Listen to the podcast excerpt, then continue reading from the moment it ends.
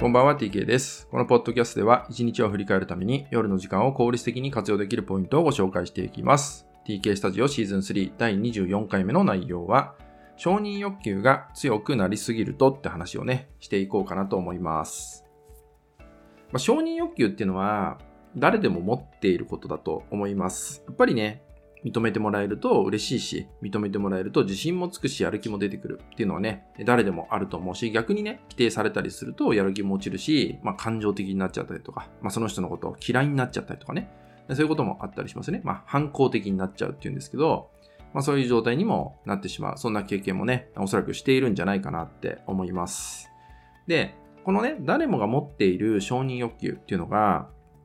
まあ、強くなりすぎてしまうと、どんなことが起きてしまうのか。まあ、今日伝えたいのは、強くなった状態っていうのはまだね、まだいいんですけど、それがさらに過度に起きてしまった。過度に強くなってしまった状態で、どんなことが起きてしまうかって話をしていきます。まあ、結論を言うと、えー、他人ばかりみたいな状態になっちゃいます。人のことばっかみたいな状態ですね。そう。つまり、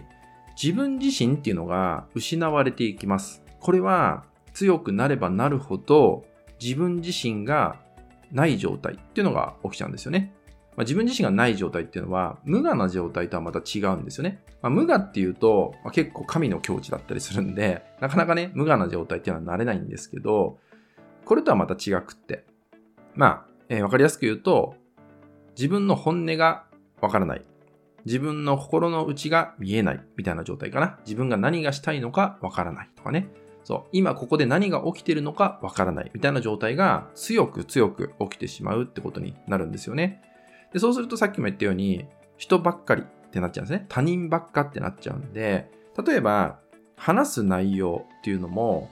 えー、自分のことっていうのがほぼ出てこないんですね。自分自身っていうのがほとんど出てこなくなってしまいます。まあ、常に人っていうのを通して、人に対して自分がどう見られたいか、その人が私をどう癒してくれるのか、この人は私にとってどんなメリットがあるのかとかね、この人といると私は傷つかないでいれるのかみたいな風に、その人だったりとか、その環境を通して自分が満たされるかどうかっていうのを判断するんですよ。そう。で、これ結構ね、僕危険な状態だと思ってるんですね。もちろん、自分が見えなくなるっていうのももちろん危険なんだけど、もっと良くないのは、それによって周りの人をかき乱すってことが起きちゃうんですね。まあ、つまり周りの人の足を止めてしまったりとか、周りの人の、まあ、日常をね、奪ってしまったりとか、まあ、時間だね、時間とかを奪ってしまったりとか、まあ、そういうことも結構ね、起きてしまったりするんですよ。で、ここで、えー、奪われちゃったりとか、まあ、ハマってしまう人の、えー、典型的なパターンが、とにかく優しい人ですね。優しい人っていうのは、助けたいって気持ちになっちゃうんで、そこに時間をね、割いてしまう。その承認欲求が強すぎる人のために、時間を割いてしまう。なんてことが起きてしまうんですね。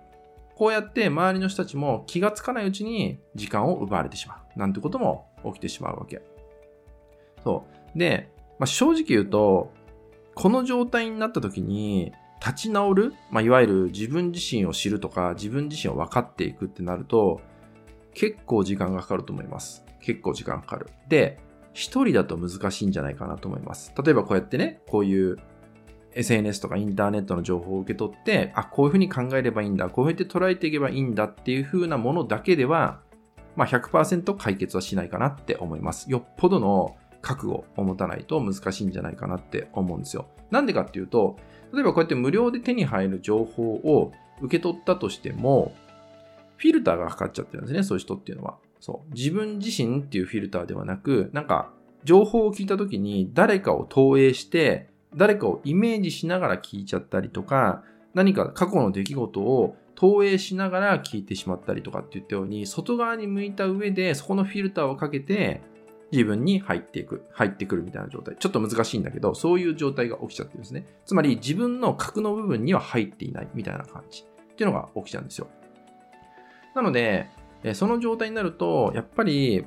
まあ、いつもね、最近よく言ってるんだけど、プロの力を借りないと難しいかなと思います。で、えなんでじゃあ承認欲求がね、強く、どんどんどんどん強くなってきちゃうかっていうと、まあ、自分で自分のことを認めてないとか、満たしてないっていう状態が起きてるからですね。つまり自分を見ていないっていう状態が起きてる。で、なんでかっていうと、この自分自身を見るっていうのに、すごく恐怖心を感じてるから。で、この恐怖心は、期間が経てば経つほど、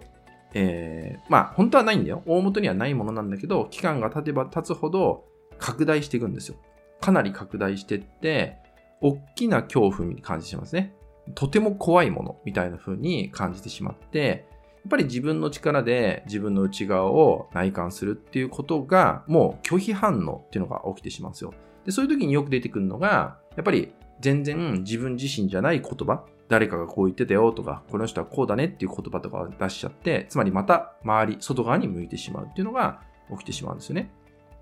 そう。だから、やっぱ自分をね、やっぱ認められるということが大事なんですよね。まあ自分を愛せるというか、まああんまりね、こういう言葉を使うのも変なんだけど、まあ、ちゃんと自分が見れる状態になってるかどうかっていうのにしていかないと、まあ、治らないんですよね、この状態っていうのは。で、そこで、ちゃんと厳しくてもね、たとえ厳しかったとしても、自分にフォーカスを向けられる、まあ、質問をしてくれたりとかね、カウンセリングをしてくれるようなプロの方にお願いをしていかないと、おそらくこじらせるんじゃないかなって思います。まあ、こじらせるっていうか、また繰り返してしまうんじゃないかな。その苦しみは繰り返されるんじゃないかなってことになります。まあ、ちょっとね、えー、怖い話になっちゃったと思うんだけど、やっぱり強くなればなるほどね、承認欲求っていうのが強くなればなるほど、やっぱりね、自分自身だけではなく、周りの状態、周りの人たちにも影響をきたしてしまって、まあ、それによって最終的に、まあ、孤立しちゃうんですよね。まあ、それで孤独感をね、強く感じてしまうってことにもなってしまうんで、まあ、そうなってしまうと、さらにそんな自分を責めてしまうなんてことも起きちゃうんで、まあ、今のうちにね、そうなってる状態がもしあれば気づいてあげて、早く、えー、プロの力を借りる、人の力をしっかりと借りてってですね、ちゃんと自分と向き合うんだ。ちゃんと自分を内観してみる時間を作るんだっていう気持ちをね、えー、持ってみる。そしてそれを実践に移してみるってところまでね、えー、やっていただければ、まあ、確実に良くなっていくんじゃないかなと思うので、まあ、そこまでね、えー、もちろん勇気が必要だと思う。だからこそ一人でやらないこと。だからこそ人の力を借りることっていうのをやって、まあ、並走してくれる人をぜひね、見つけていくってことをね、忘れないようにしていただけたらなと思います。はい。引き続きですね、LINE 登録、メルマガ登録で特典をプレゼントしております。そちらもご登録いただけると嬉しいです。それでは今回は以上になります。最後までご視聴いただきましてありがとうございました。